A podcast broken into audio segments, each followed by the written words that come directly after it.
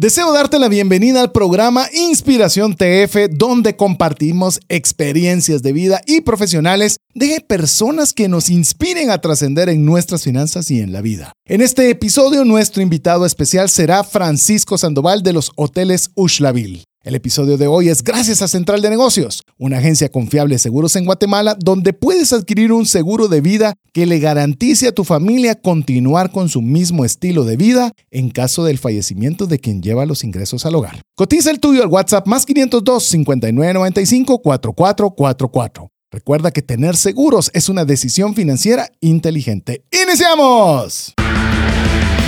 Comienza un espacio donde compartimos conocimientos y herramientas que te ayudarán a tomar decisiones financieras inteligentes. Esto es Trascendencia Financiera.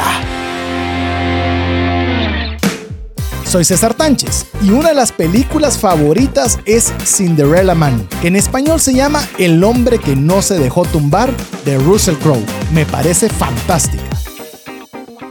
Hola, te saluda César Tánchez y como siempre es un verdadero gusto poder compartir contigo un programa más de trascendencia financiera, un espacio donde queremos que tengas conocimientos, herramientas e inspiración para poder...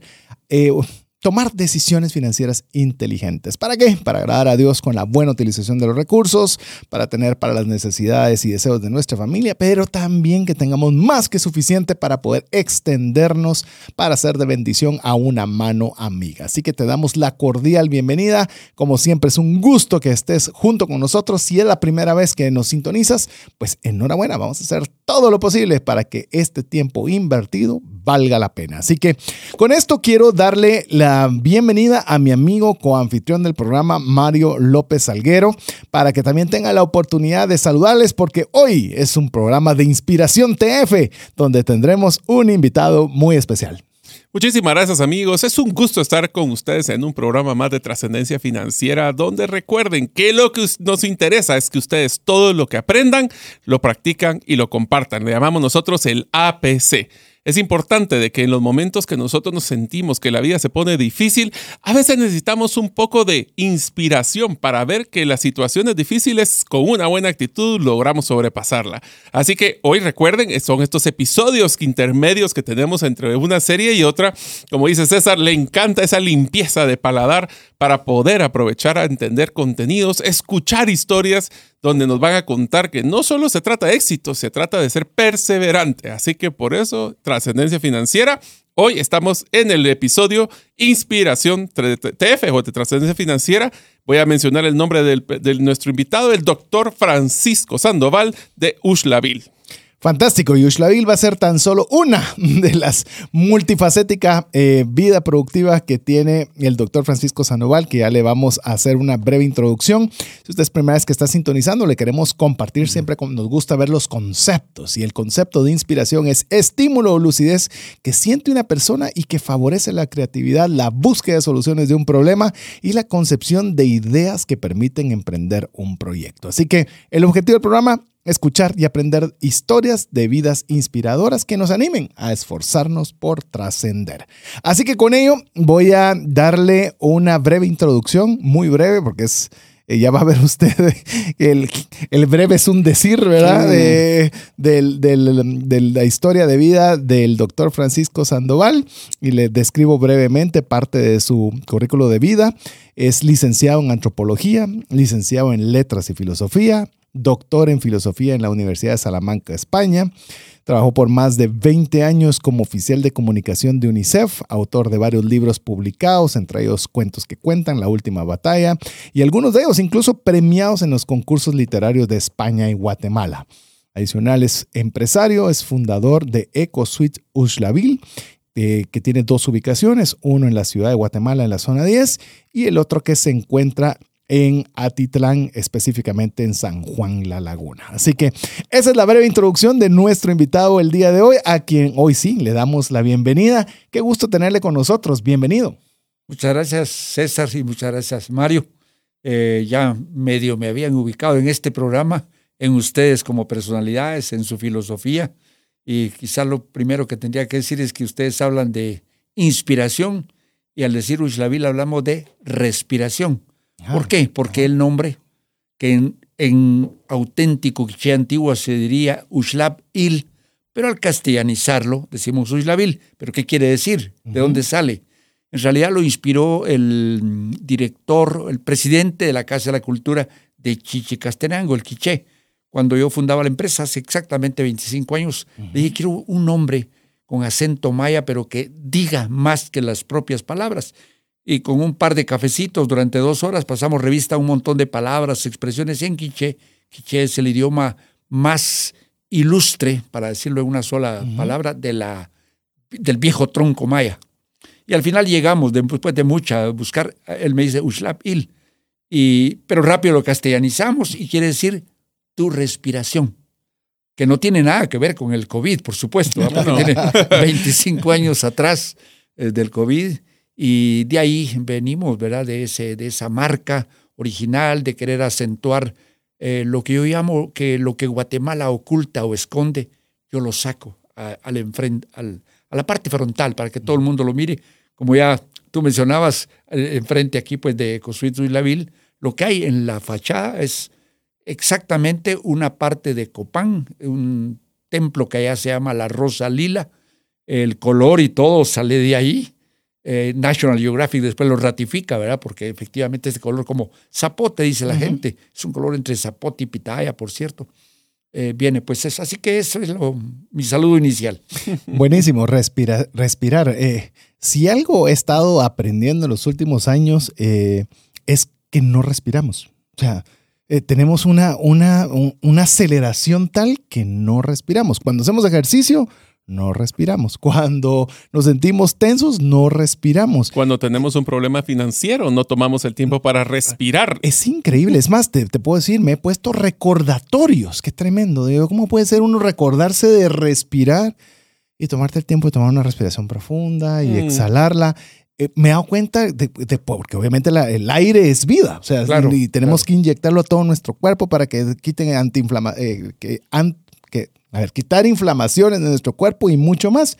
Pero eso es lo que yo he aprendido así por, por los achaques, diríamos, eh, diríamos en, en, nuestro medio. Pero ¿por qué el, el, deseo de ponerle respiración? Me causa inquietud que arrancamos En realidad resultó lo secundario, porque lo primero fue encontrar la palabra que sonara bonito y que hablara de tu respiración, la tuya.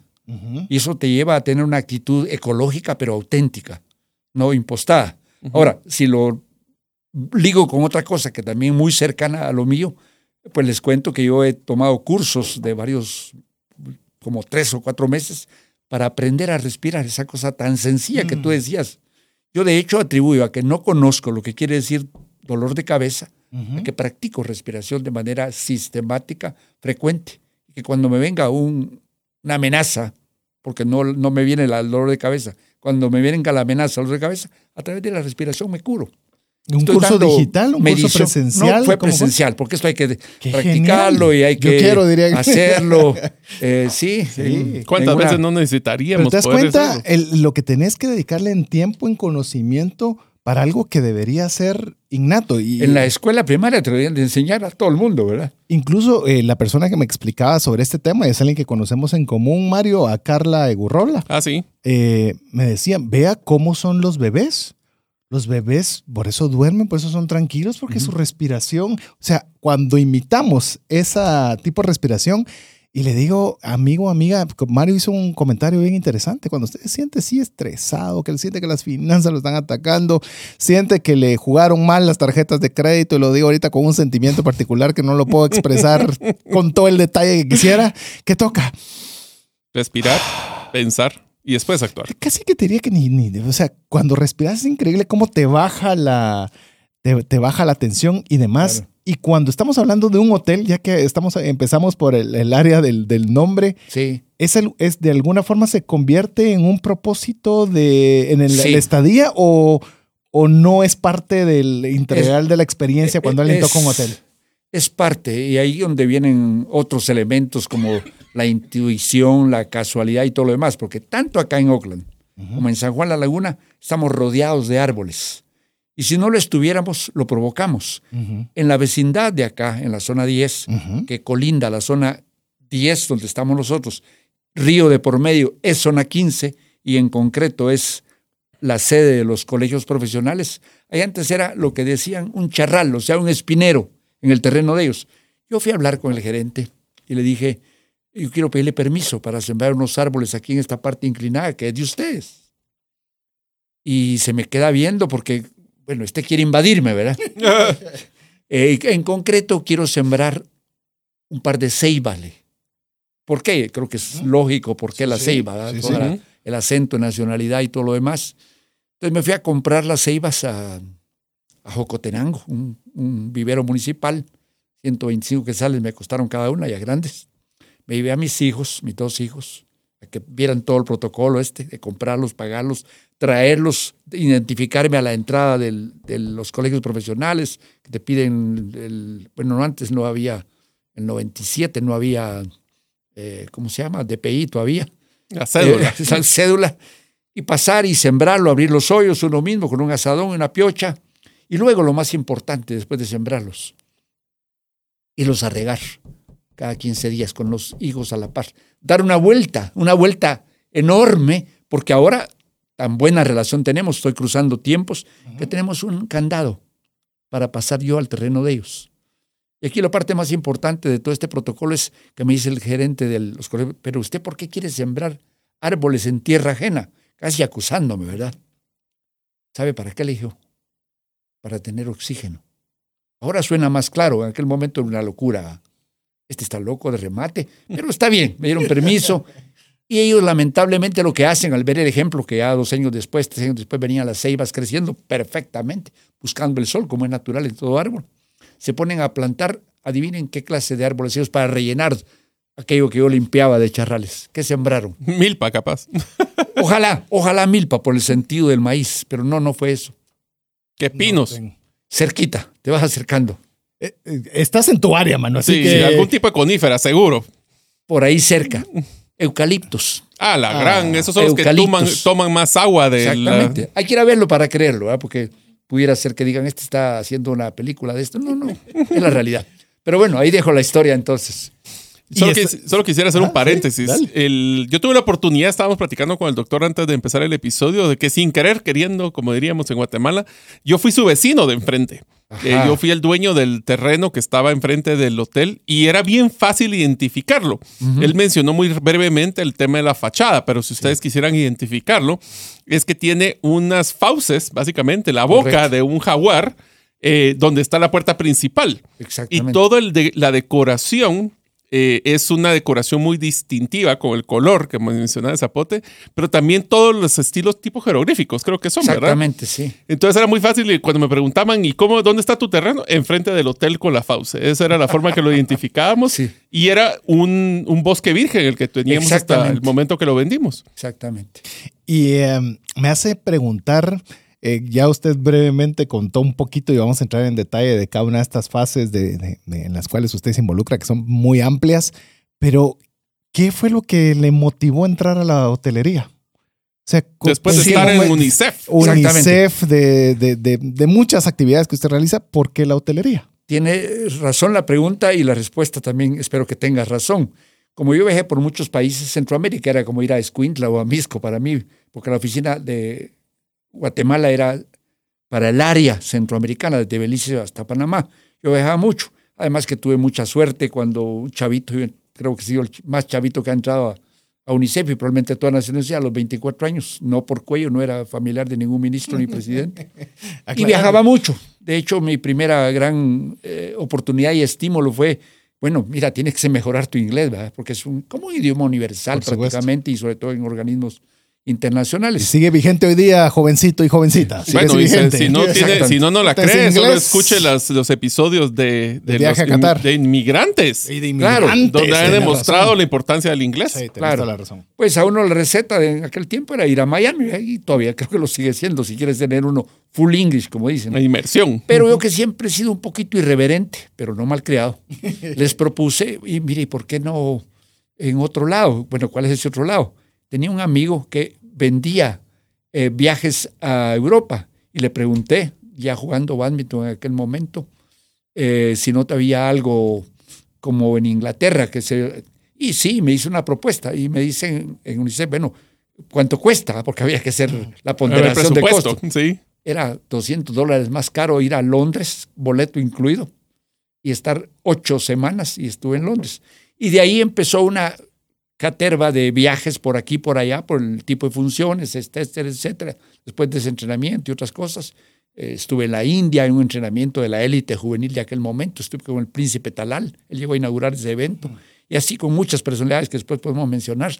El punto es que viajaba tanto y a todo lado yo decía, quiero estar en un hotel que represente lo mejor de, de este país. En Costa Rica me miraban como que fuera un astronauta que hacía ese tipo de preguntas. Y así en muchos otros países.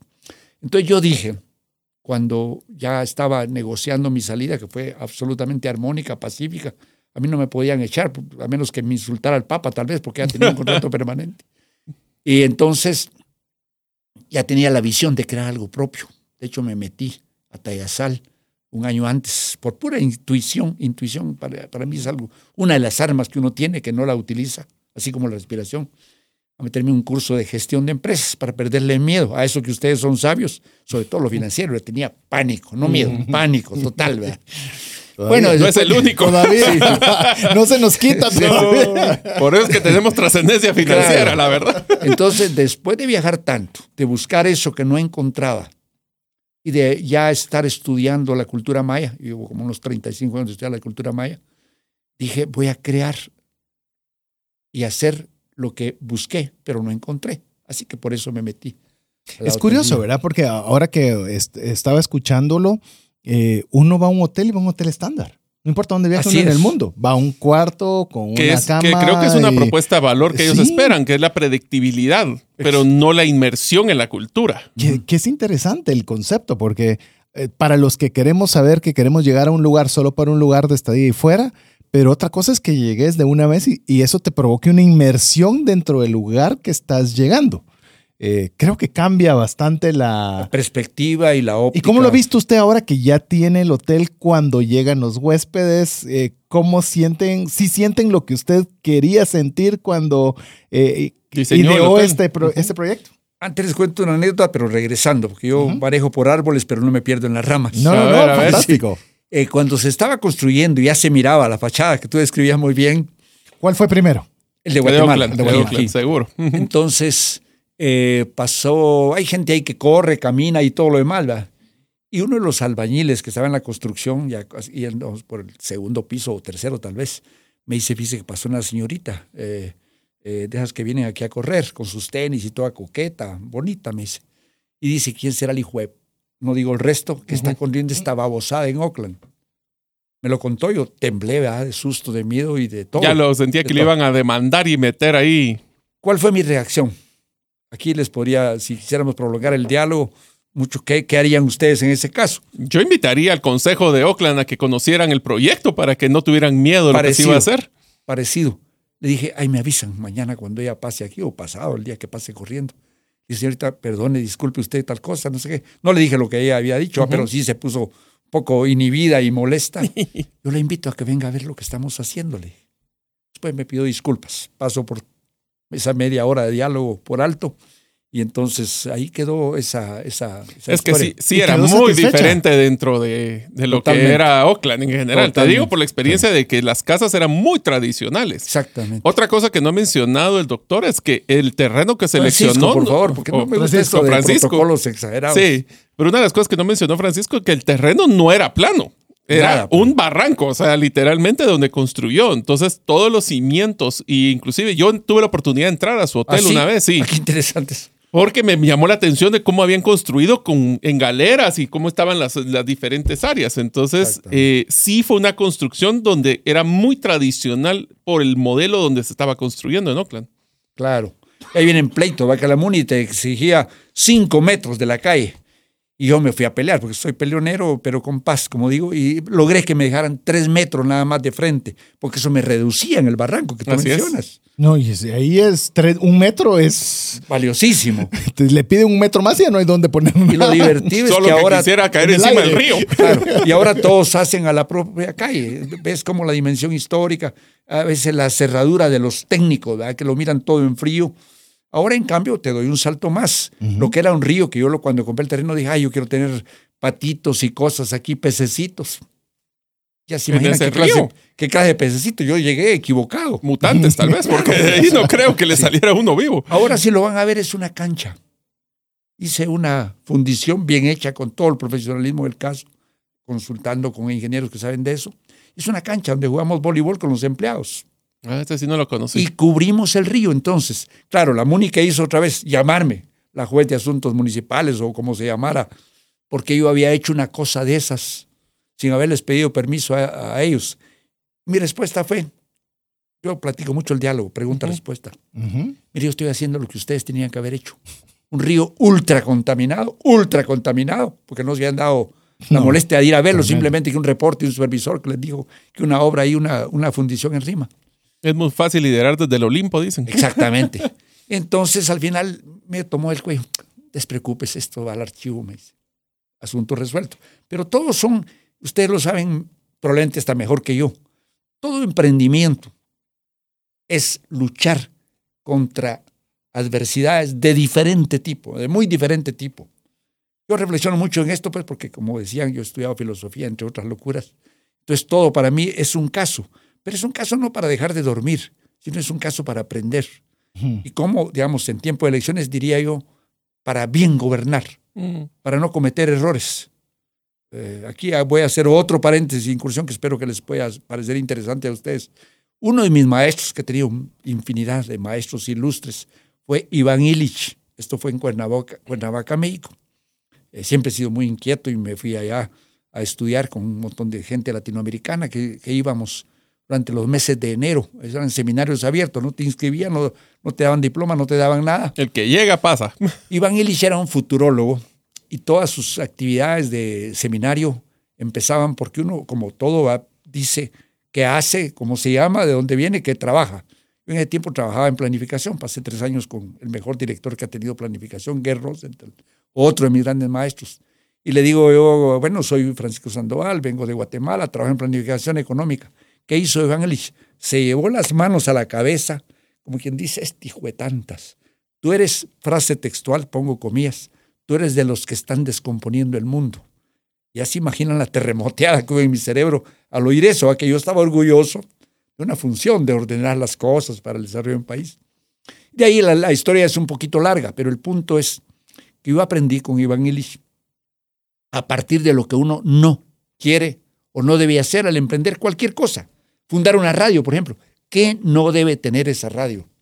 Fundar un hotel. ¿Qué no debe ser ese, ese hotel? Que eso Al es lo hacer- extraño, ¿verdad? Porque usualmente nos enfocamos en que sí, pero a Que veces se nos olvida el que no. Yo lo tengo absolutamente internalizado el que no. Y eso provoca conciencia en el hacer, en, en todo, en todo, cualquier cosa que uno haga. Por ejemplo, un par de quenos en, en su hotel, por ejemplo, ¿qué es un par de quenos? No debe ser estandarizada la habitación, lo que tú mencionabas, la habitación 1, la 5, la 7. Todos los apartamentos, porque son apartamentos, Ujú. son diferentes. Y todos tienen nombres de sitios mayas. Ceibal, o por supuesto hay uno que se llama Tikal, otro que se llama Huachactún, etcétera, etcétera. Lo aplico a Titlán. Pero son allá. diferentes la Todos experiencia diferentes, cada todos uno. diferentes. Es que es lo que no quería, estandarizar, robotizar. Estoy hablando de tiempos, 25 años atrás. En San Juan la Laguna, similar pero diferente. Allá igual, todas las habitaciones son diferentes una de las otras. Empezamos con 10, yo no paro de crecer otra mi filosofía. Vamos por la número 23 ahorita. ¿Por qué? Porque todo lo que sale de utilidad se reinvierte. Mi chequera es de las más humildes de los empresarios. ¿Y qué es lo que se llaman a las habitaciones? Nombres de aves. La más chiquita, el nombre de un colibrí, porque uno dice colibrí, pero hay nueve variedades de colibrí Sí. en Catitlán. Y la más grande, pavo de cacho, que es una ave que está en el- las alturas del volcán San Pedro. Es- nosotros estamos en la, en la pura base del volcán San Pedro. Entonces, cada, cada nombre de habitación, ahí tienes afuera el nombre del ave tal que está en proporción al tamaño de la habitación. Y adentro, una pintura hecha por un pintor local, que son casi que mis hermanos los pintores locales, hay como 50. Que son muy buenos, sí. Hay como 50 como mínimo, hay más. Que ellos me han hecho. Ellos me han hecho. De una. De esa ave, De esa que está nombrada de en la- esa la habitación. O sea, que el salón de reuniones le puso el sopilote o casi. No, eh, tenemos el salón de reuniones abierto de cara al lago, a la orilla del lago, Con toda la vista. con sí. un teatro maya griego. Ah, Maya griego, si yo combino civilizaciones. No descarto, no insulto ninguna civilización. Entonces, eso es, es un concepto bastante diferente. Yo sé que el- un porcentaje X dirá, aquí hay un loco detrás. Otros me dicen cosas más bonitas. Se nota que aquí hay amor, que es otro principio Yo fundamental. lo llamaría de una forma y es que está claro su propuesta única de valor. O sea, en vez de tratar de ser un hotel más, Sí, quiso diferenciarse a través de abrazar esa identidad cultural maya o quiché en este caso. sí. Y, y la verdad es que, es, como le decía, nosotros en Oakland utilizábamos como ícono de referencia el hotel.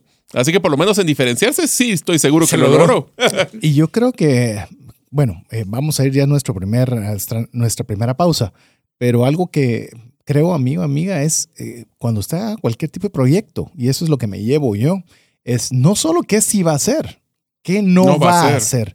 Porque el hacer, eh, y esto con esto tal vez podríamos arrancar de, en el segundo segmento, es uno dice, voy a hacer una habitación diferente en todo el hotel.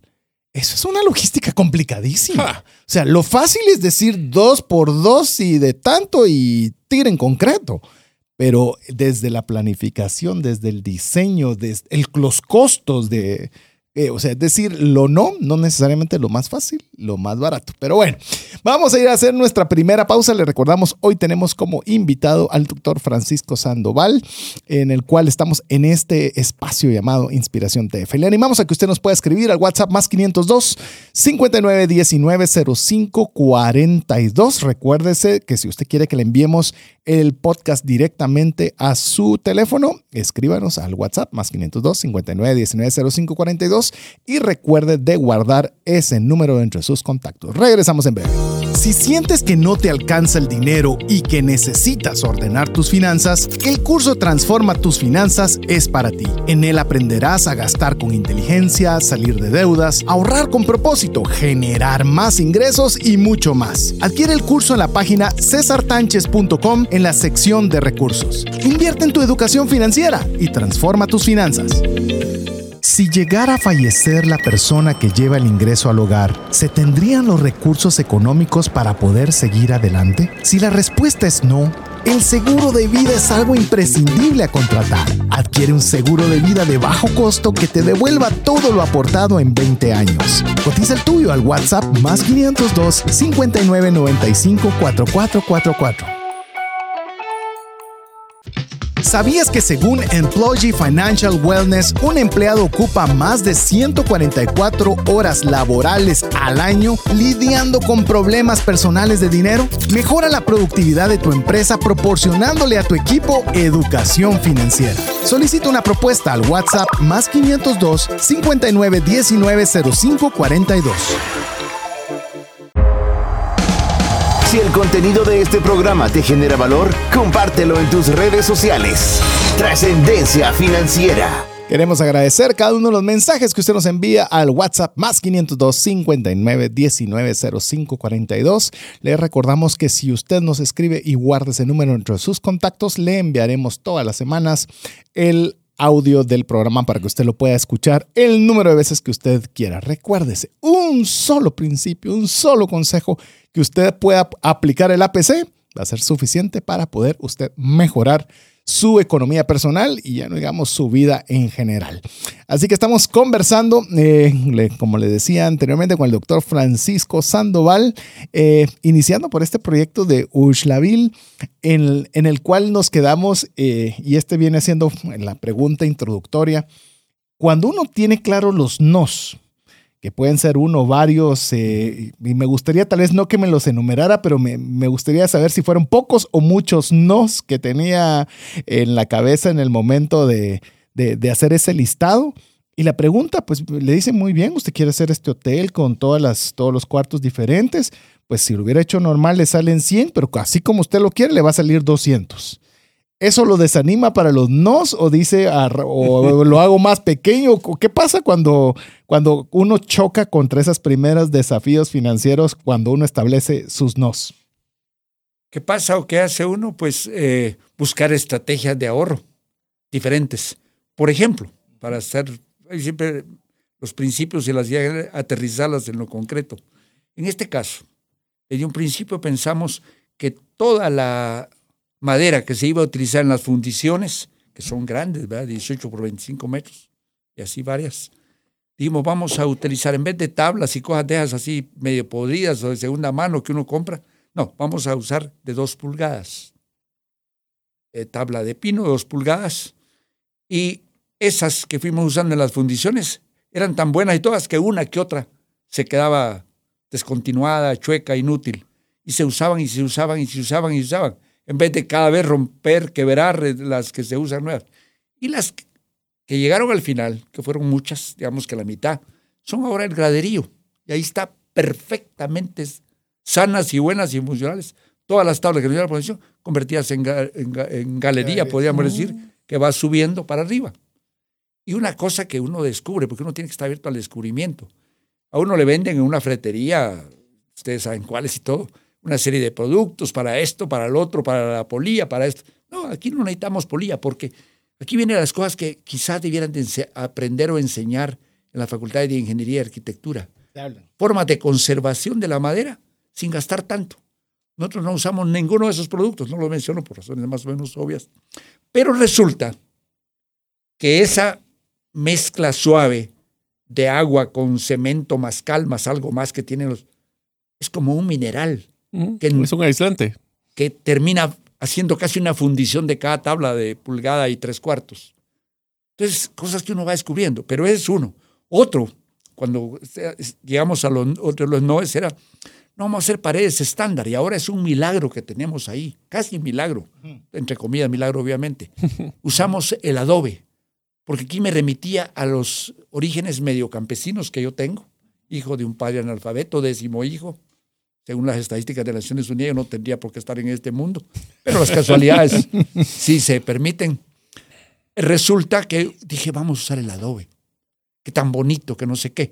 Todas las divisiones y todo, y resulta que al usar el adobe, pero bien utilizado, porque el muchacho ingeniero que estaba recién graduado, hacíamos pruebas, somatábamos, pongámosle más pino, pongámosle un poquito más de cemento, pongámosle un poquito más de cal, un poquito menos de agua, hasta que llegamos a una fórmula que aguantaba los pencazos de tirar los pedazos de adobe después de una semana de construirlos ahí, a un adobe bastante estandarizado, ahí está 25 años después, perfecto. Pero aquí viene el milagro, convertido en un termostato. Adentro de los apartamentos de Isabel nunca hay calor ni nunca hay frío. Es un buen aislante térmico. Exactamente. Como que absorbiera el calor si es que hubiera... Eh, pero no hay porque estamos rodeados de vegetación. Y el frío igual. Tampoco hay frío adentro. ¿Qué quiere decir esto? Que no usamos aire acondicionado, que no usamos ventiladores. Yo los ando sacando porque algunos que otros huéspedes sí piden su, su ventilador y el Dios, no, no, no, esto nos encarece el producto y un montón de cosas. Entonces hay un montón de noes que se fueron dando en el camino pensando en el que sí, sí, sí, sí, ¿verdad? Increíble la, tecnología de, que teníamos antes. Te puedes imaginar, sigue siendo vigente 25 años después, que a veces solo la descartamos porque sí, sin previa investigación, sin, sin previa prueba. Yo te diría que aquí hay dos aprendizajes bien interesantes. Uno es el tener esa filosofía de no descartar y no desperdiciar. Esa es una de las primeras filosofías que ahora le llaman sostenibilidad. Le he puesto un nombre coqueto, pero al final del día era todo lo que compramos lo tenemos que usar en algo. Esta es una de las cosas que me llevo. Y la otra cosa es que a veces nosotros pensamos de que por irnos a cosas más caras necesariamente son mejores. Y a veces las, el éxito está en la simpleza. A veces cosas simples son las que hacen el cambio. Le pongo un paréntesis. Nosotros en la finca que estamos desarrollando eh, con, con mi esposa para el tema de producción, la mayoría de las paredes todas van a ser de adobe. Qué bueno. Porque nos hemos en, primero tenemos el material ahí y segundo. ¿En qué lugar? ¿En qué municipio? En Escuintla. municipio cabecera Escuintla. Cerca, de, cerca de Escuintla. Y lo que, pero la razón principal por la cual mi esposa le gustó hacer esto también es por el aislamiento térmico. Claro. Porque es, y, también los bichos, no, no pasan los bichos, no hay termitas, a veces lo pones con pues. madera y te la pican, o a veces pones cemento y por un movimiento sísmico, y el adobe tiene hasta cierto punto, con ciertas eh, características, que si no me van a regañar los ingenieros y arquitectos de allá afuera, eh, tiene mucha resistencia también al viento y a otras cosas. Entonces, si quieren tener una duda, pueden ver el, el, hotel aquí de Francisco para ver que, que sí aguanta. confianza, que, que no pidan permiso con temor, sino vengo a visitar, punto. Y Pero estamos Francisco, abiertos, yo estoy con una duda. O sea, usted nos ha mencionado que son apartamentos, pero es Sí. hotel. O sea, ¿cuál es el modelo que tiene Ah. este, este, este edificio? ¿Es un apartamentos de tiempo de corto plazo, largo plazo, una noche? ¿O de lo que la persona quiera. Empezamos con el modelo de apartamento eh, para residencia larga. Sí, porque yo me Tu acuerdo hogar que... temporal es nuestro Sí. Pero el mercado también lo educa a uno. El mercado te va diciendo. Hay que escuchar al cliente, el siguiente Sí. aprendizaje. El mercado te va, te va diciendo. Hola, ¿lo Es escuchas? un poquito más rentable si lo alquilas por día que por mes. El doble Sí. de rentable. No tan el doble porque, ojo, hay que hacer la Limpieza, limpieza, más eh, sí, frecuente, sí. más cuidado de esto, más reparación de esto, más aquello. Pero entonces, incluso el mercado te educa tanto que dos de los apartamentos más grandes los dividimos. Son dos en lo que era uno solo. Uno se llama el puente porque tuvimos que hacer un puente literalmente de madera para llegar aquí al otro. Así es. Jorge, nuestro visitante, lo conoce muy bien, que su, nuestro huésped del puente se llama el apartamento. Es el que quiebra la regla maya porque fue posterior. Es su gran amigo y, y hay que atravesar por aire. Eh, No por aire, ¿ah? porque forma, en forma casi que aérea, unos cuatro metros y medio. Imagínense en el baño, voy a brincar el puente. Sí. Así que sí, los achiquitamos eh, ya incluso en los de más arriba. A- abajo en el primer nivel hay cuatro, pero en el tercer nivel hay cinco, porque ya fuimos sintiendo. Yo la verdad que no tuve problemas de mercado. No habíamos terminado de construirlo, ya teníamos gente a- a- adicta a ir a vivir ahí. Incluso el primero se llamaba, no por casualidad, quizás Jesús. Jesús tuvo que saltar entre pedazos de mezcla y bloques. Y estaba feliz. Estaba feliz. Estaba feliz. Y me gustaría saber, eh, Francisco, eh, cómo, eh, entiendo, el primero fue en zona 10, en Ajá, Oakland. Sí. ¿En cuándo nace la idea de poder tener una, un- una sucursal o un una, una segunda instalación en San Juan La Laguna y por qué en San Juan La Laguna? Cuéntenos un poco la Sí. historia de, de en San Juan La Laguna. Bueno, la idea de ir a, a hacer algo, a hacer algo así entre abstracciones muy generales a Atitlán, creo que todos la tenemos cuando somos patojones de 20, 30 años. Ay, no, es de Estar a la 40 y orilla de del lago de 50, Atitlán es lo más es un lindo. sueño. El lago de Atitlán, si usted no es de Guatemala, tiene que venir al lago más lindo del mundo. Lo dijo Aldous Huxley, filósofo e historiador británico en el año 32 del siglo pasado. Pues tenía ese sueño. De hecho, como sueño es anterior al de Guatemala, pero como realidad tiene cinco años de posterioridad. Y entonces allá, pues eh, yo puse un anuncio, aquí creo que puedo decir en prensa libre, que era lo que vendía Ujú. hasta piedras hasta hace unos 10 años atrás. Y pues puse las especificaciones, seguridad tamaño, esto y lo otro, orilla del lago. Me llegaron 17 propuestas porque ponía un teléfono para contactarme. Ujú, ujú, Por entrevistas telefónicas llegué a establecer cuatro finalistas. Invité a parte de mi familia, incluyendo una sobrina que es arquitecta, a unos amigos que vivían en los apartamentos de acá, de Portugal, y otra familia que era de Italia, a que me acompañaran a los cuatro finalistas. Alquilamos una lancha en Pana y fuimos a hacer el recorrido. Se- no se vale comentar nada ni decir nada, el proyecto es este. Recorrimos, fuimos de un punto a otro punto, a otro punto. Almuerzo a las 3 de la tarde, ya después de dar la vuelta por todo el contorno de Atitlán, a las 3 de la tarde. Bueno, cada quien diga pues qué, qué sugieren. Coincidencia absoluta por el terreno. Porque, ojo, aquí tengo que decir algo. San Juan La Laguna, de hace 25 más 2 que te compra el terreno, 27, perdón, 20 más 2, 22 años, no es el mismo que San Juan La Laguna. Seguro. San Juan La Laguna era una Nada. aldeíta dependiente de San Pedro La Laguna. Relación que podríamos discutir por horas porque la conozco bastante bien, pero no es el caso. El punto es que coincidiendo en que ese era el terreno, el terreno, no, no, no estamos hablando de, del lugar en el terreno, por el tamaño, por esto y todo lo demás, que solo hay un árbol de los como 200 que ahora hay, o más tal vez, que estaba en aquel momento, era un pedregal. Mm.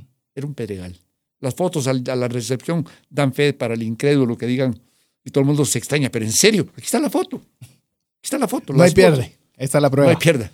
Entonces así fue como llegué a San Juan La Laguna sin saber a dónde llegaba, más que al terreno tal. Y de ahí empieza otra serie de noes y otra serie de síes. porque yo aquí tengo que echarme un autopiropo tal vez y decir que es difícil que haya otra empresa que tenga una relación tan fraternal, empleo bien el término fraternal, tan de hermanos como Isla Titlán con esa comunidad. No, no, no necesitamos policía, no necesitamos armas de ninguna clase. El pueblo es nuestro guardián. Hmm. Esto no me lo crean, vayan a verlo. Va, Va, va, pues. pues. Así de obligado. No, pues. Está No, pero una pregunta que me entra, mencionó que... el- Qué rogados Sí, somos, para irnos para irnos a panas, ya saben. Solo que me entró una duda. O sea, hace Atitlán, 25... ojo, no a Pana, Atitlán. Atitlán. No es Atitlán. pana, está en San Juan la Laguna. Ah, no, Al otro Atitlán, lado, sí, sí, Atitlán, Atitlán. Sí. Una de las dudas que me nació es, hace 25 años fue cuando nació el hotel en Oakland Mall, en Oakland Mall, va, en el Oakland. Y el tres años después fue que compró el terreno. Correcto. Desde ese momento tenía la idea de la expansión Sí, sí. y con Sí. solo tres Y años de con un haber crédito iniciado. de por medio. Y con un crédito de por medio. ¿Y por qué se animó a querer buscar a expandirse cuando todavía tenía tan poco tiempo de tener el hotel? Ahí ya vienen cosas hasta de personalidad y de cosas que uno, cuando tienes una idea y la crees en ella, hay que embarcarse. Hay que embarcarse. Hay que dar ese salto de con fe. un crédito, ah, porque aquí con mis beneficios que yo negocié de óptima situación, logré avanzar y para terminar aquí y comprar el terreno allá y empezar el terreno, otro crédito. Así que no, no, yo no le tengo miedo a los créditos. Y, y sé que duele pagarlos, ¿verdad? Uno no quisiera pagarlos. Ah, no, pero para eso No, los pues créditos, sí. ese es dinero que hay que devolver. Claro, pero si uno sabe que, que el crédito te va a cobrar, digamos que 10% de utilidad, pero yo lo negocié en dólares, porque sabía que el negocio turístico Iba a ser dólares, en la dólares, se gestiona en dólares fundamentalmente. Entonces, atrevido, ¿verdad? muy, muy atrevido. Me lancé y ahí vienen las noches tristes, no a la de Hernán Cortés, sino las propias, porque uno dice, hice esto y nadie viene. ¿Por qué? Porque ignoras que es otra realidad. Tenías que mercadearlo de otra manera. Yo llegué a noches tristes de los sábados, sábado, día turístico, quiero decir, a decir, bueno, si no lo quieren disfrutar, yo lo voy a disfrutar. Oyendo los patos cantar a las 11 de la noche, ver la luna como se refleja pues, en las aguas del lago, ver la silueta de la montaña que está Sí. que ha O sea, cambiado. fue más difícil el de poder llenar el de San Juan que el de Absolutamente. El 10. comienzo. Pero como aquí vienen otras casualidades no controladas, como la pandemia, después de la pandemia tenemos un éxito que si me dices yo quiero ir este sábado a Titán, te voy a decir, mira, lo, vas el otro, porque este ya está lleno. Nos invita, pero ya viste que no hay Sí, espacio. con condición. Va a ser selectivo a la plaza. a la fecha. te, toca en- te toca dentro de dos meses, dentro de tres. Y luego que crecer en la hotelería y tener crédito no es cosa de la noche a la mañana. No. No es cosa, primero te van a criticar, porque eso es fácil, ¿verdad? Sobre todo el Chapín, que no es el mejor turista del mundo, lo digo con mucha claridad. Sí, No sí. tengo por qué esconderlo, lo conozco bastante bien, lo contrasto con otras nacionalidades. No es que salga a la cola de todas las nacionalidades del mundo tampoco, pero no hablemos de lo negativo porque eso sería muy feo. Pero Francisco, una pregunta. El, ¿Qué aprendizajes tuvo con el tema de la pandemia? Porque yo sé que, la, que turismo y especialmente Atitlán fue uno de los más golpeados. Como primero. Segundo, entiendo de que esto, las personas pueden entrar por tierra caliente, por cocales, ¿no? Ahora ya, ahora, Ahora ya. ya. Sí, Sí. porque antes había muchos cráteres. Uf, Entonces tenían, tenían que entrar por Sí. Panajachel y después volver a ir por toda la orilla. ¿O cómo es que Ahora se hay tres accesos. A ver. El del clásico, ir a Panajachel, dejar el carro, 50 Lancha. que sales por día-noche, lancha, 25, 30 minutos, opción 1. Que está bien, sobre todo para los extranjeros, porque no tienen carro ni nada y así llegan, les parece espectacular arribar Por una supuesto. Las experiencias. sí. Tenemos un muelle propio nuestro, que lo tuvimos flotante, después vimos que no nos funcionaba, que era demasiado romanticismo, porque el lago sube baba y hace unas turbulencias enormes. Sí. Opción dos, ir por la carretera interamericana, kilómetro 148, dice la gente, en realidad es 149, doblar a mano izquierda, 28 kilómetros, que después de cinco gobiernos, cinco gobiernos, terminaron de asfaltar 28 kilómetros. Ahí no, No, dice... comentarios. Esa es la carretera de. Patulul y. Pancecía, que va a terminar arriba del. De, ah, Eh, no, esa, esa, esa va más directo, pero no, no es la mejor para esta ruta. Es la interamericana, como ir a Shela, digamos. Sí. Y en el centro. Bueno, atraviesas eh, una serie de situaciones, unas curvas con bajada que hay que recomendar que lleguen con el carro medianamente revisado. ¿ah? No ha habido accidente. Yo no entiendo por qué no ha habido accidente. Después de bajar 19 curvas, pero bajando las curvas, ¿verdad? Eh, yo no entiendo. Yo sería un pésimo piloto de autobús ahí porque no me atrevería. jamás. Le doy la, lo- porque yo me pregunté lo mismo y porque muchas veces se dan los, los accidentes en, llamemos en carreteras Sí. rectas. Y es porque en ese tipo de carreteras tienen que poner atención. La prudencia mayor. Tienen que Ah, poner sí, máxima sí, sí, atención. sí. En cambio, las otras se distraen, miran Sí, el teléfono, claro, el celular y exacto, todo lo demás. Pero ahí o ponen Imposible, atención o, o- O no, imposible. O porque viendo el paisaje, que uno lo va viendo de más abajo, más abajo, más abajo, tal vez vas tan despacio, ¿no? Porque la vecina o el copiloto dice, espérate, voy a tomarla y voy despacio. Esa es la opción dos. La opción tres, ahora, tengo que decir con este actual gobierno que está a punto de terminar, al fin terminaron 4.5 kilómetros que separan 32 kilómetros que van de Santiago a Titlán a San Pedro y San Juan La Laguna. ¿Cómo te explicas que cinco gobiernos no quisieron hacer esos 4.5 kilómetros? Darle margen al asaltante. Mm. Ahí es donde te dices, bueno, estará bien gobernado este- este- esta nación. Ha estado bien gobernada. Ay. La respuesta cada quien la debe, ¿verdad? Pero regresamos a la pregunta anterior. ¿Qué aprendió usted o cómo logró manejar el tema de la pandemia en Ah, un hotel perfecto. tan, tan pintoresco, pero también aislado, con, sí. aislado, sí? Sí. Pues eh, durante la pandemia, tremendo susto, tremendo susto. Eh, Tengo la suerte que como uno teje un otro tipo de relaciones con los colaboradores, todos indígenas sutuiles de la propia localidad, con cero transgresión a ese principio. Ellos mismos ya a los tres días me dijeron, miren, ya decidimos que solo queremos que nos pague la mitad del sueldo. ¡Hala! ¡Qué increíble! Ellos decidieron. Ellos decidieron. Y decidieron también no hacerle caso al gobierno porque iban a ir al hotel a cuidarlo y a verlo en turnos de ellos. A pesar de que estaba prohibido, como sabemos. Y usted no pudo ir porque estaba en yo Guatemala. encerrado acá, encerrado acá. Y, y Y- esto, sí, perdón, por favor. Pues de ahí siguió el sufrimiento. ¿Y hasta cuándo esta babosada? Porque uno se pone un poco malcriado cuando mira esas crisis. Ahora se habla con simpatía, uno Mm. En el En momento- ese ríe. momento es horrible. impredecibilidad total, ¿verdad? De hasta cuándo, dónde. Eh, bueno, y después de, de marzo a agosto, el 19 de agosto lo abrimos eh, con la cierta incertidumbre, pero otra vez con mucha fe. Y a- acumulados muchas deudas, muchas cosas, ¿verdad? Otro crédito, Ban Rural, por cierto. La propaganda del CHN yo la creía al principio. Tráigate al papel, véngate, no sé qué. Asalto del Estado a los propios cristianos. Porque ahí se siente uno. Entonces le dije a mi asistente, mire, siga usted, yo no puedo. Yo no puedo, después de cuatro. Ban Rural en 10 días estrenó el crédito. Bien. Y el Así día es. que llegaron a dármelo para salir de la crisis y salir y seguir creciendo, que esa es la filosofía, llegó el abogado y no sé qué, y le pregunto, ni modo después de firmar, mire, ¿cuándo, a qué horas tengo el depósito? Ya lo tiene, de las 8 de la mañana. Yo aplaudo ese tipo de gestos. Sí, qué interesante. Y como siempre le decimos, por eso es que usted debe evaluar siempre cuando haga alguna gestión financiera, evalúe. No, no hay una sola, no hay una Contraste. sola. Contrasten, busquen y la- aquella que le funciona bien, pues enhorabuena, será la persona con la cual usted hará negocios. Hará negocios. Eh, Ahora somos estrella, como digo. Ahorita, como le dije antes, hay que reservar antes. Ahora estamos mucho mejor que la prepandemia en Atitlán. mm, Y diría en público, porque yo de secretos creo que ninguno tengo. Nuestra operación allá es mucho más importante. Imagínense usted en qué sentido hablo. La de Atitlán que la de Guatemala. La de Totalmente a Guatemala, la inversa. ¿cuántas habitaciones tiene? Aquí tenemos 27 apartamentos. Apartamentos. Apartamentos. ¿Y allá? estoy.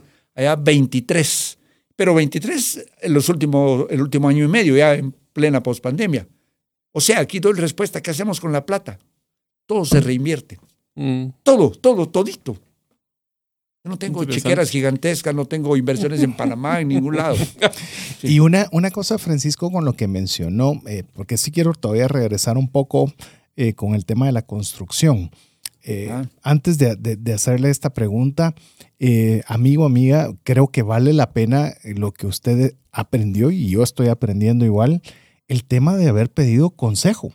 De, de- Absolutamente. de personas que eh, tenían mentalidades absolutamente Ahora le diferentes una menciono del el otro. consejo más importante que recibí al llegar a Atitlán. Ujú. que yo con mis planitos. Eh, me voy a, a platicar con el alcalde.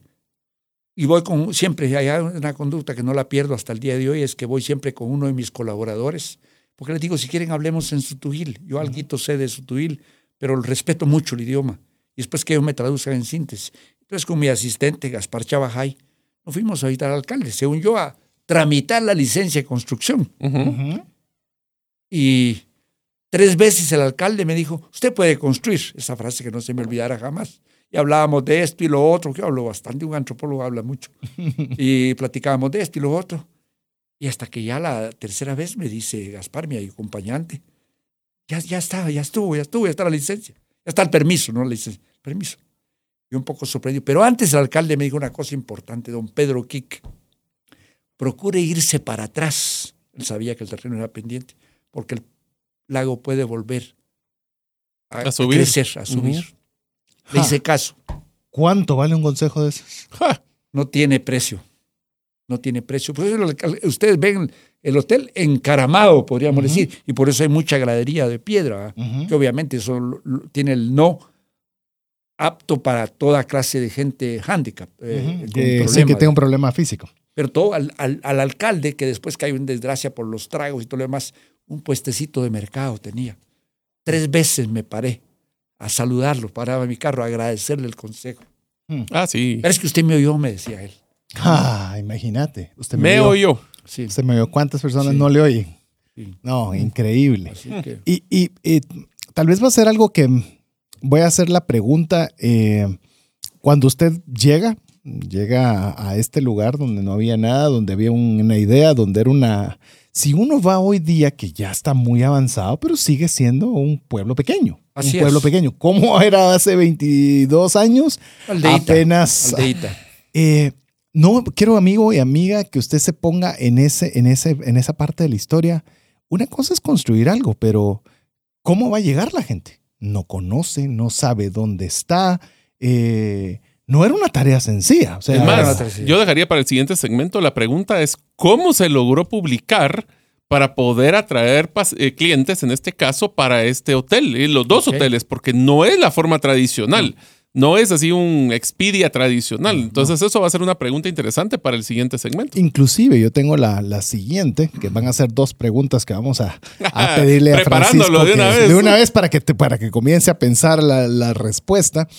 Eh, ¿Cómo hacer o qué es lo que hizo que el, el equipo de trabajo tuviera esa relación, como usted mismo lo mencionó, fraternal? Fraternal. Porque eso no es una tarea sencilla, no, no es fácil y mucho menos yo sé que las personas que estaban laborando para usted en ese lugar en el momento de la pandemia definitivamente necesitaban su ingreso Por supuesto. y poder decir nosotros vamos a, a proponer que nos den la mitad de esto era un esfuerzo enorme que si no tienen la cami- como decimos nosotros la camisola bien puesta Y la madurez. al- porque no significa que no iba a haber necesidad. O sea, estábamos tomando cuenta. Pero bueno, ya nos estamos estirando. Son dos preguntas que vamos a hacer. ¿Cómo se logró promocionar este hotel? Y la otra, ¿cómo se logró esa cultura fraternal? Vamos a hacer una pausa recordando que ustedes nos pueden ver un mensaje. WhatsApp más 502 59 19 05 42. Recuerde que si usted nos escribe y guarda ese número entre sus contactos, nosotros nos comprometemos a enviarle el audio de este y de todos los programas de trascendencia financiera a su WhatsApp. Mientras usted nos escribe, lo dejamos con importantes mensajes para usted. Una sola enfermedad puede acabar o destruir considerablemente el patrimonio que te ha tomado una vida construir. No permitas que eso suceda y contrata un seguro de salud que te permita tener acceso a los mejores hospitales del mundo y con cero deducible en hospitalizaciones en Guatemala. Solicita una cotización al WhatsApp 5995 4444. Si sientes que no te alcanza el dinero y que necesitas ordenar tus finanzas, el curso Transforma tus finanzas es para ti. En él aprenderás a gastar con inteligencia, salir de deudas, ahorrar con propósito, generar más ingresos y mucho más. Adquiere el curso en la página cesartanches.com en la sección de recursos. Invierte en tu educación financiera y transforma tus finanzas. ¿Deseas aprender a invertir en criptomonedas y no sabes por dónde iniciar? El curso Realizando tu primera inversión en criptomonedas te guiará desde cero hasta realizar tu primera inversión. No necesitas experiencia o conocimiento previo. Adquiere el curso en herramientasprácticas.com e ingresa el código Bitcoin Economics para poder obtener 5 dólares de descuento. Apliquemos juntos el APC de trascendencia financiera. ¿Qué significa APC? Aprender, practicar y compartir. Perfecto, muchas gracias. Cada uno de los mensajes. Hoy estamos eh, contentos de tener una visita especial y la verdad aprendiendo mucho del doctor Francisco Sandoval, en la cual nos está contando esta experiencia de vida llamada Oshlavil. Eh, eh, nos quedamos antes de, ir a mensajes en dos preguntas. Las la repito nuevamente para que las tengamos todos frescas. La primera que le hizo Mario es ¿Cómo se logró promocionar o cómo, cómo qué, hizo para que la gente supiera que existía Uxlavil eh, en San Juan La Laguna? Y la segunda es cómo se logró tener esa cultura fraternal. Le puse cultura por decirlo de una forma, pero son dos inquietudes que queremos que usted por favor nos ayude contándonos el, eh, cómo ve usted eh, la respuesta a cada una de estas inquietudes. Bueno, aquí quizá van varias cosas a la par, porque al nomás eh, llegar allá, ojo, a un gran problema que tuve, el problema más salvaje que tuve, me negaban el agua. El agua. El agua Negarle el agua es que no le iban a surtir agua. Porque el agua no lo controlaba la municipalidad en aquel tiempo, como eres en todos lados las municipalidades. Era privado. Un comité, ah. un comité de ancianos. Ancianos quiere decir de 45 y más allá. Y pues después de algunos relacionamientos del maestro de obra que me fue a presentar y me dijo, lleve un botecito de ya saben qué, ustedes para compartir con ellos, ¿verdad? Y todo ese tipo de cosas y todo estaba en que yo era un chaletero. Así le llamaban en aquel momento a los llegados de otro lado. Llegó un, ¿qué hice? Bombeé agua del lago. Ojo, estaba menos contaminado el lago que ahora. Pero tampoco era lo correcto, ni lo decente, ni nada, ni lo más higiénico. Llegó un abogado, como a los seis meses de tener ese problema, y me dice, no sé si se pueden decir palabras mal creadas. no, no, no. me dice, deme ese caso a mí, abogado constitucionalista, porque yo le meto a la cárcel a ese hijo de A todos, a todos. no, no, le dije, yo tengo una filosofía entre China y Maya, le dije resolver los problemas. Y tuve muchos acercamientos con esto, con lo otro, con la gente. Por supuesto, darle un poco de empleo al herrero, que era uno de los ancianos, anciano entre comillas. Los colaboradores de aquel momento dijeron, vamos a ir nosotros a visitar las casas del pueblo, a pedir que nos respalden. Como un documento glorioso, conservo que eh, de una aldea, como 405, no como, 453 nombres con firmas fueron a decir, Para pedimos, apoyar. pedimos que al Hotel Islavil se haga una excepción y se le dé agua potable. Ya habíamos para ese momento tener un gran tanque, ¿verdad? Porque un tanque en un hotel usted no puede decir, hoy hay agua, mañana no, o en la noche no. Lo llenábamos, le clorábamos, lo demás. El tanque ahí está grande porque siempre es útil por aquello que se vaya al agua del pueblo, que se va. Así resolvimos un problema que no tuve necesidad de abogado ni de gastar toneladas de plata. Eh, las cosas evolucionan y problema, siguiendo con el problema del agua, después voy a regresar a la fraternidad, pero ahí está implícita la fraternidad de los colaboradores, ¿en qué se traduce? Eh, resulta que el, agua, como decía antes, está muy enfermo, cada vez más enfermo, por una serie de circunstancias que, habría que ahondar. Eh, pero ahora tuvimos que hacer un pozo propio, porque ya tampoco el agua del pueblo, que está creciendo mucho, da abasto. Y nosotros establecimos cuando nos dieron el agua, ¿sabes qué? La cuota, allá son seis quetzales por mes hmm. de las casas. Yo les dije, le voy a pagar 100 quetzales por mes. Solo me ponen el recibo cuota voluntaria. Ahora les pagamos 200 quetzales por mes. Seguimos siendo locos a la municipalidad. Yo diría que agradecidos. Pues ojalá. Ojalá, porque a veces. Depende cómo lo vean. Ciertos sectores de la actividad pública tienen otros criterios. Pero bueno, nosotros seguimos con la conciencia tranquila, que es lo importante.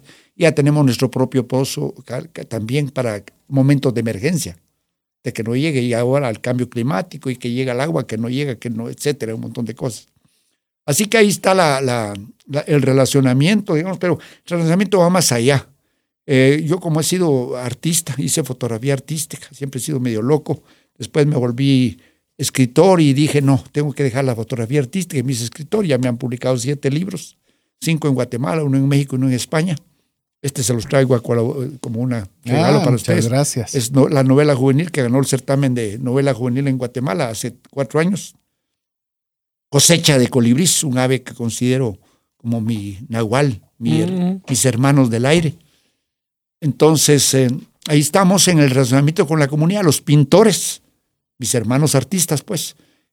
Cuando yo llegué, estaba por abrirse una pequeña galerita a un costado del pueblo, al otro lado del hotel. Ahora nosotros creo que hemos cambiado la geografía económica del pueblo porque lo hemos jalado a la orilla del lago. Antes, por eso los crecimientos y todo el nivel del agua estaba bastante arriba. Entonces, ahora hay por lo menos 15 galerías en un pueblo único en Guatemala. 15 galerías, cada uno, más tal vez. Cada uno con aproximadamente 6, 8, 10 pintores que por familiaridad, por compadrazgo, por esto exponen ahí. Luego las otras, la otra cuestión importante fue con las mujeres. Tengo mucha simpatía por darle poder económico a la mujer en los pueblos, porque eso hace que, que no las pencaseen los maridos que se emborrachan los domingos, a veces los domingos y los jueves. Entonces, eh, también les ayuda mucho. Y todos, pintores y tejedoras, llegaban a visitarme al hotel. Mire, queremos que nos dé un espacio aquí para vender o que usted exponga las pinturas nuestras y le damos una comisión. ¿Sabes cuál mire, fue mi respuesta desde siempre? El no, aquí se aplica. No, yo no quiero vender nada.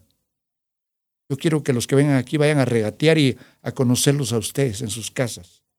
Eso me abrió las casas del pueblo. Las casas de la- Ahora hay por lo menos 22 grupos de tejedoras.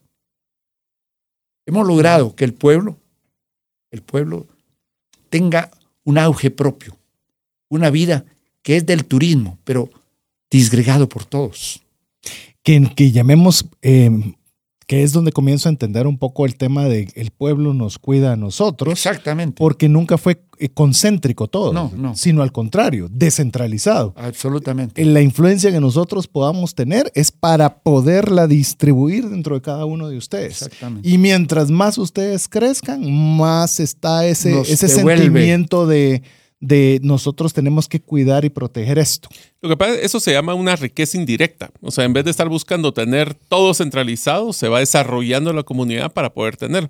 Le quiero contar, Francisco, dos anécdotas simpáticas. Uno es, así como usted tiene el colibrí, yo tengo el quetzal. Ah, ok. Y una de las cosas que a mí siempre me ha gustado, aparte que por primera vez, hasta que cumplí los 40, logré conocerlo en vivo y a todo color, es que fui a San Juan y en mi casa tengo dos cuadros de Ajá. quetzales por artistas locales que la- se, se volvieron el centro de atención en mi casa. Así que es Qué una bueno. belleza el que tenemos ahí de los quetzales y son bien diferentes en su arte. O sea, ya están diversificando. Exactamente. Si ustedes quieren ver una idea de esto, son, son artistas que aparte de tener una característica de cómo hacen la pintura y escultura, también ahora están desarrollando otro tipo de artes, ¿verdad? También arte culinario y otro tipo de, de artes en la comunidad. Sí, eh, mire, si, si usted no ha ido a Titlán y no se ha dado la oportunidad de conocer cada uno de estos. Ya va tarde. Sí. Sí, va a encontrar culinario. Vos decís, ahí, eh, no Mm. recuerdo cómo se llama el, el lugar, pero que hay, eh, llamemos chefs de primera que están enseñándole a utilizar los elementos propios del lugar. Y mira, le preparan unos platillos que le puedo decir que, que no tienen nada que envidiarle a un restaurante de primera en cualquier Claro. parte del mundo. Claro. Eh, pero tal vez eh, retomo. Entonces, lo, lo- lo fraternal, estamos viendo, eh, llamemos del pueblo hacia, hacia el hotel. Pero quiero todavía ser un poquito, tal vez un poquito más, eh, más cercano. ¿Qué tal del personal que trabaja el hotel? Porque a mí sí me parece algo, llamemos un gesto que no es un gesto Tradicional. tradicional, sino que tienen que sentir demasiado apegado el hotel como para que ellos de su iniciativa, porque en la mayoría de casos fue, miren señores, o los apoyo Toca. con la mitad o no salimos. Y- Así es. pero no Pero fue que algo hayan voluntario. nacido, que hayan Entonces, nacido ellos. ¿qué llamemos? Entiendo el pueblo hacia el hotel. Quisiera que me dijera un poco alguna de esas características que hacen que los colaboradores que trabajan directamente sientan ese apego tan fuerte por el hotel. Bueno, otra vez la cosa es quizá más complicada y yo no la tengo totalmente reflexionada. Pero digamos que uno tiene que dar ejemplo. Ellos saben que yo a las seis de la mañana ya ando kayakeando, haciendo ejercicio. Que a las seis y media estoy recogiendo todos los plásticos de los 100 metros que da el lago, recogiéndolos uno por uno. Que lo limpiamos, la orilla del lago nuestra como ninguno.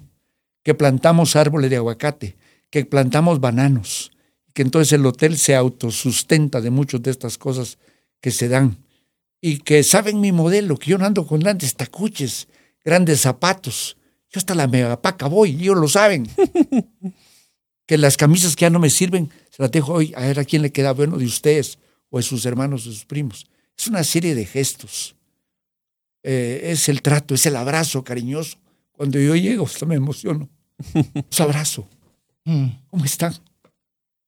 Todo cuenta.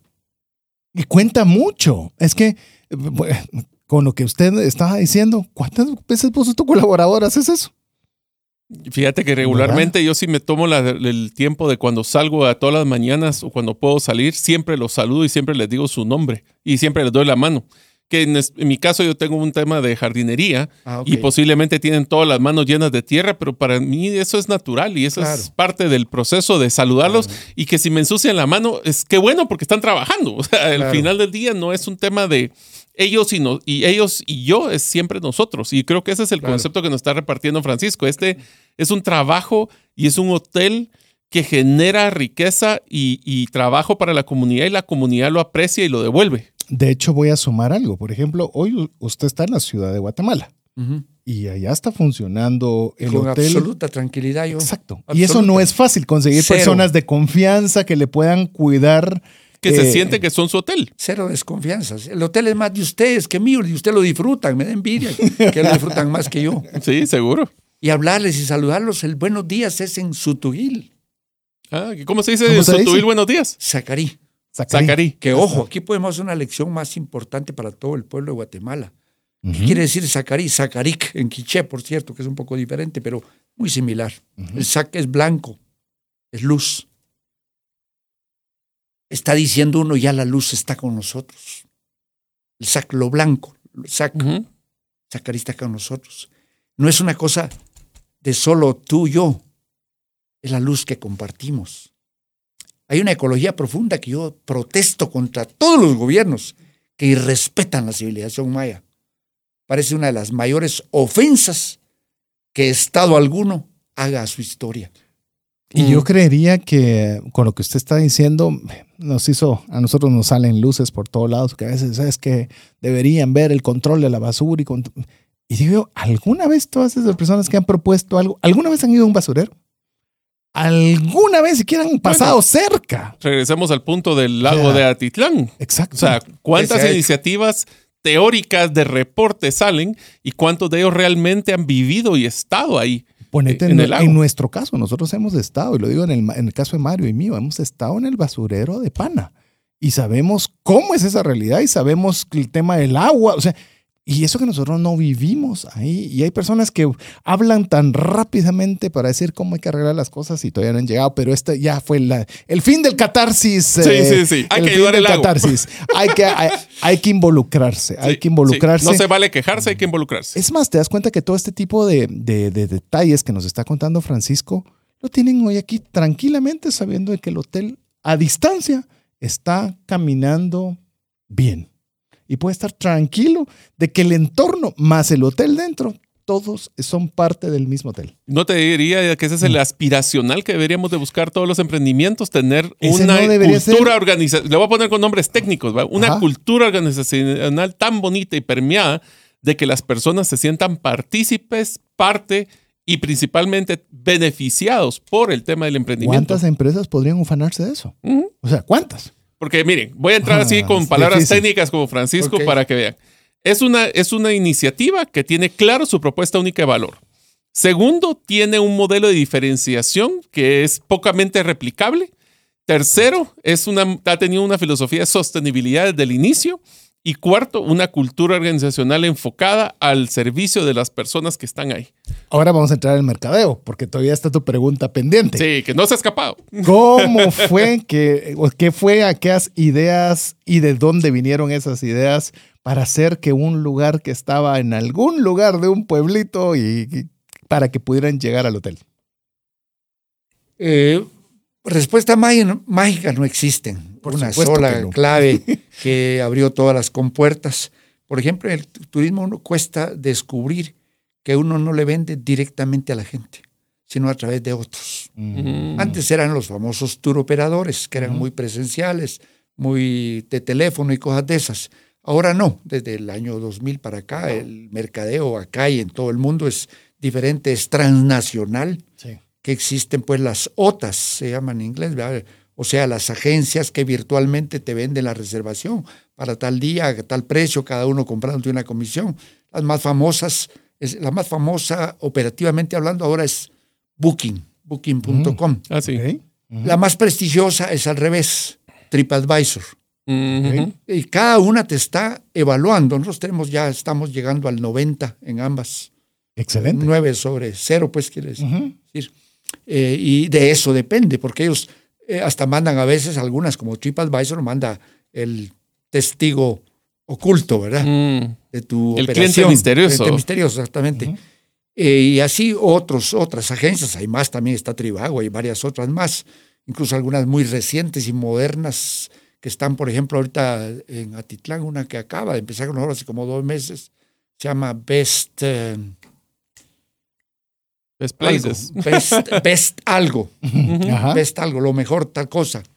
Y así te van buscando. Lo bonito es que al principio tú tienes que, por favor, aquí estoy, existo. O sea que se cambió esa dinámica de Se que cambiado. de donde antes ustedes iban a rogarle ahora a, las, a estas Ahora agencias, te ahora buscan ellas que, los por favor, buscan hasta para China. poder ampliar su Ahora mismo de. China incluso, ¿verdad? Y así de todos lados, pueden estar en Australia, en otros lados. Entonces es una cuestión que uno, ¿qué es lo que tiene que hacer? Dar un buen servicio, dar una calidad, que la gente que esté ahí dé buen reporte tuyo. Ahí viene otro problema, que la mayoría, el 90% te critica a partir de un problema. El 10% te evalúa positivamente a partir de una buena experiencia. El que salió bueno, bueno, salí bien, así tiene que ser. Pero afortunadamente sí. Entonces nosotros ahí estamos ya, digamos, que hemos llegado, hemos pasado, tal vez no a la Liga Mayor, pero sí a la primera división, por situaciones de cómo se da el mercado.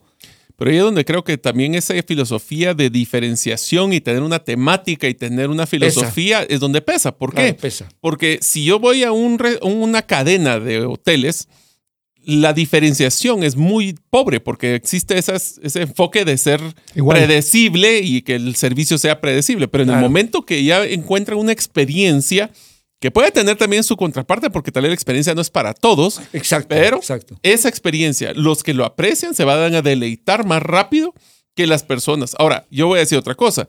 También el tener claro, y ese es un tema de comunicación, tener claro esa propuesta de valor, también va a ayudar a que aquellas personas que no van a disfrutar la experiencia no ni siquiera Ni lleguen. lleguen. Sí. Entonces, Exacto. hasta sirve como un filtro. Exacto, exactamente. Ahora, lo que acabo de decir suena como que aplicaría a cualquier emprendimiento. Ah, vaya si no. Y, Eh, no es tan fácil hacerlo el, el punto. Y, y ser congruentes. Yo creo Sí. que después de 22 años en caso de San Juan y 25 años acá, yo estoy, puedo dar fe que siguen las fauces del jaguar puestas Sí, en la entrada de por lo menos el de Oakland. Así que Claro. sigue siendo y constante. te puedo decir algo, eh, otra vez con el tema, por eso insistí tanto con el tema de la fraternalidad. Porque Guatemala, y lo voy a decir, te quiero decir que hice un post en mis redes sociales sobre que, los que los guatemaltecos somos amables y con el turista y me cayó cualquier cantidad de hate. No te, no te imaginas cualquier cantidad de hate. Sí, porque no ha ido a la SAT, porque no ha ido al Lix. Sí, pero el- yo dije turistas y el turista no va a ir a visitar al Lix. No va a ir a Inclusive visitar- el turista al interno. no, y, y eh, ¿por qué digo esto? Es porque cuando hay una buena cultura en un lugar, esa amabilidad se extra, se extra eh, Se exponencia. ex- exponencia. No he ido aún al hotel, pero estoy seguro de que la gente te va a tratar como que entra a tu casa, pues porque Se lo siente como que son parte de la casa. Es que no es un trabajo, es una es, Exactamente. es parte de sentir Es una esa- extensión de tu casa. Ah, sí. Imagínense que eso pudiera Sí. ser con su emprendimiento. Allá en el caso más eh, curioso que tenemos es que Lucas se llama el que llegó a trabajar siendo contratado por el constructor que hizo el hotel de guardián con sus dos perritos, Chilín y el otro no me recuerdo cómo se llama. y era tan amable y todo que es, él no se quiere retirar. Ya tiene de súper pasado el derecho a retirarse. No quiere. Ya mandamos a llamar a sus hijos que por favor. Y él dice, yo no me retiro, yo aquí estoy bien. Yo- se reniega él, rehúsa, Sí. el más antiguo colaborador. lo mandamos a la escuela por obligación hace cinco años o seis, porque era analfabeto. Después él bromeaba, "Es que el segundo año estoy yendo a la U, decía. Ah, Y ahí está Lucas, ahí está. Lucas es el más aplaudido de los colaboradores. Tiene una sonrisa que ninguna academia del mundo le podía enseñar. ja. Actitud gana currículum, ¿se recuerdan esa frase? Ya hemos dicho varias veces en trascendencia. Y esa Ajá. actitud, la pregunta es, ¿cómo podemos replicarla y copiarla al resto de los colaboradores? Claro. Que con la respuesta que nos ha dado Francisco durante el programa, no es solo enseñado. ¿no? Ahí es, Es- una serie de eh, acciones que hacen que se vuelva ese ecosistema. Lo contrario, no se puede. Claro, y mira, Lucas, ¿qué era Lucas? Era un borracho que se quedaba tirado. Se lo cuenta a la gente. Ocurrió Sí, pues. a una serie, una iglesia, por cierto, para salir de ese trauma, salió. Sigue practicando la medicina tradicional hace como no sé cuántos años, no en el trabajo. Se cayó y no sé qué. ¿A dónde fue? No fue al centro de salud, fue al curandero. A que le enderezara su mano perfecta. Y una pregunta, y una pregunta, Francisco, que me gustaría que todos también compartan es, usted menciona de que una visión es crecimiento. ¿Qué ve Constante. para los próximos años para los hoteles? O inclusive cualquier otra iniciativa que usted está pensando hacer, ya que es, es tan diversa que me siento identificado. Sorpresa, sorpresa, ya tiene otra ahí eh, cocinándose. Seguro. Lo veo Eh, súper inquieto, así que. Sí. Pues eh, no, eh, los mismos colaboradores me han sugerido una cosa. Ajá. que empezó el miércoles de esta semana que acaba de concluir. Que yo me haga una habitación propia ahí, porque mi filosofía hasta el momento, siguiendo consejos de amigos como Ricardo Mata, es nunca te quedes en la misma habitación la segunda y la tercera y la cuarta vez. Para Yo poder ver la me- experiencia. me sí. Voy rotando, en esta no he estado, aquí quiero estar ahora, aquí voy a estar ahora. Esto está funcionando, esto no está funcionando, Sí. aquí falta pintura, aquí no Viendo falta El pintura. detallito que nadie ve, por más expertos que sean. Es que se vuelve parte del folclore cuando se uno mira la mancha. Pero ellos ahora me han, me han sugerido que me haga mi propio apartamentito ahí. Entonces lo empecé a hacer este miércoles. Ah, que acaba de Ah, pasar. Imagínate el cariño, no es que se vaya el Ala, dueño y que no venga. sí. Ojalá no venga nunca. No, Lo queremos es- aquí cerca. Lo queremos aquí cerca de nosotros. Qué genial. Tal vez ya para cerrar, porque ya estamos llegando al final, el tiempo, como siempre en estos espacios, se nos va rapidísimo y aprendemos mucho. Eh, Francisco, ¿qué consejo le daría usted a todas aquellas personas que están emprendiendo y la están pasando mal, que, intentan y no les salen y vuelven a intentar y no les sale, eh, tal vez las finanzas comprometidas? ¿Qué consejo cree usted que valdría la pena eh, poderles impartir en base a su experiencia? Discutir en con claridad los problemas con otras personas, amigos, con quienes tengan confianza, quienes eh, les puedan golpear y diciendo, mira que está haciendo mal esto, está haciendo mal aquello, ¿por qué no pruebas eso? Abrirse, abrirse, que otros vean el problema y después de ver bien el problema, que no está bien, haciéndose bien, digan, ah, entonces ¿por qué no probamos esto? Salir con opciones B, opción C, opción D, de el mismo asunto, si es que les apasiona, si es que les gusta, si es que creen en eso que están haciendo, abrirse. Abrirse. Hoy el problema puede ser de mercadeo, como lo fue al principio en Atitlán. Problema serio de mercadeo que yo tenía. Ahora es al revés. Al revés, en, en un hotel, por cierto, es que haya más reservaciones y alguna no se controló, no entró.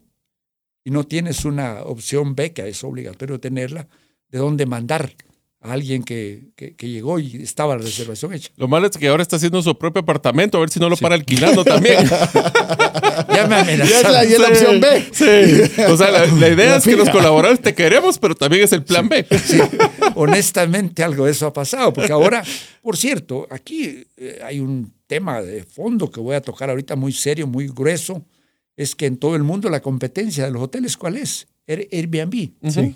¿Por qué? Y en Guatemala es el país más severo. ¿Por qué? Porque Guatemala tiene, ojo, voy a decir pausado y claramente esto, el hotel de Guatemala, cualquiera, tiene el, impuesto más alto del mundo. Ujú. Alemania 17%, Guatemala 22%. ¿Por qué? ¿Cómo puede Porque existe una institución que no sirve para nada, bien dicho, que se llama INGUAT, que te carga al 12% de la SAT, el 10% de una burocracia que se viste mejor que yo y que ustedes. Y que ahorita si van, y yo fui la semana pasada, está lleno de rótulos que dice señora directora, el aumento que nos hizo no fue digno. Imagínate. Imagínese. Imagínate. Mm, Entonces, yo el consejo que le daría al que se va a meter al hotel, platique conmigo, platique con alguien que sepa. Y mire cómo no paga tanto impuesto. mm. ¿Cómo, Vayas, cómo- sí, ¿cómo es más que inteligente? Vos sos un- un- una persona que constantemente está en esa. Pague lo mínimo de lo que es legal pagar. Así es. No hay que sobrepagar, hay que ser legal. Hay que ser legal. Pero bueno, llegamos al final del programa. Me encantó este consejo de cierre. Eh, uno de los peores errores financieros que usted puede hacer es cerrarse y ser usted una bomba de tiempo en el cual tarde o temprano va a explotar. Lo que le animo es que usted pueda abocarse a una persona de confianza y como bien lo expresó de una forma tan gráfica Francisco, exponer su problema, pero con aquellas personas que no solo le van a decir, ay, pobrecito, no, este, el problema está aquí, aquí y aquí, que usted pueda recibir esa retroalimentación y poder decir, bueno, ¿y cómo lo arreglamos? Y que le den esa opinión que creo que es súper valioso. No puedo cerrar sin dejarle su tarea. Así que la tarea Uf. que yo les pediría a ustedes es de toda la historia de Francisco, y hemos hecho tratar de recapitular varios de los aprendizajes, ¿cuál aplicaría usted para su vida en los próximos tres días máximo?